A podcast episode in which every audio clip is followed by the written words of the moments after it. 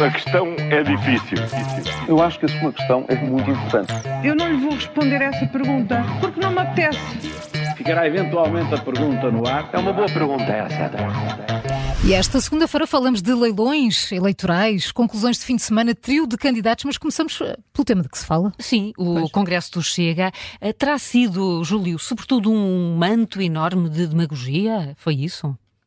Olá, bom dia. Bom, bom dia. dia. É a reação de quase todos os partidos e comentadores, e terá sido mesmo, mas Pedro Nuno Santos até disse que 50% do que prometem Chega é demagogia e os outros 50% são irrealizáveis. Pois o problema da política é mesmo este, a demagogia.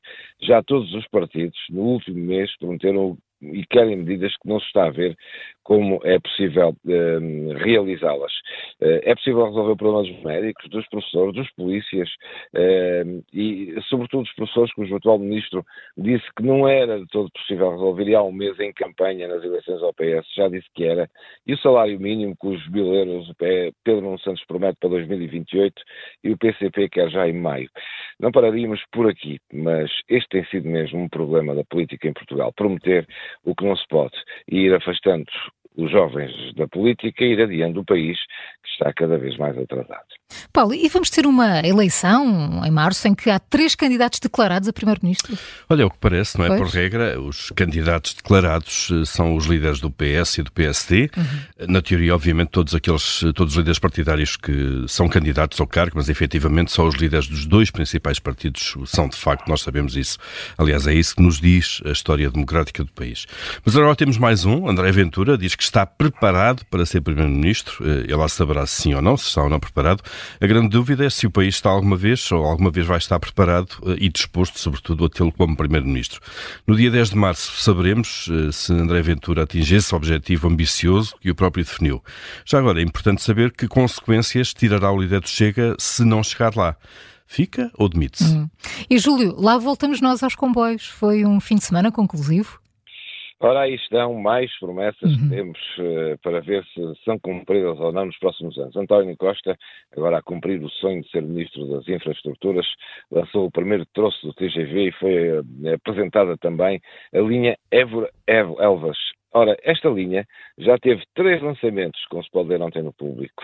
Março de 2018, fevereiro de 2019 e agora foram apresentados 14 quilómetros dos 90 que a linha vai ter.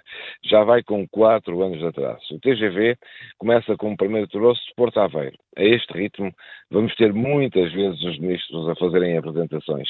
Veremos que ministro vai terminar estas obras, porque daqui a uns anos muita água vai passar pelos carris. Hum. E, entretanto, antes disso, já entramos naquele leilão salarial típico de eleições, Paulo? Já entramos, sim, eh, sobre salários e também, e também sobre pensões. O PST já disse que quer aumentar o complemento solidário para idosos eh, para os 820 euros, eh, ou para garantir um rendimento mínimo de 820 euros, e o Chega sobe a parada muito mais. Nenhuma pensão pode ser inferior ao salário mínimo em seis anos.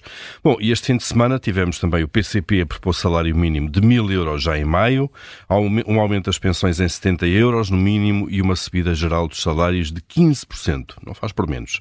E o Bloco de Esquerda também entra neste campeonato propondo um aumento de 900 euros de salário mínimo em 2024 e atualização anual de 50 euros acima da inflação a partir daí.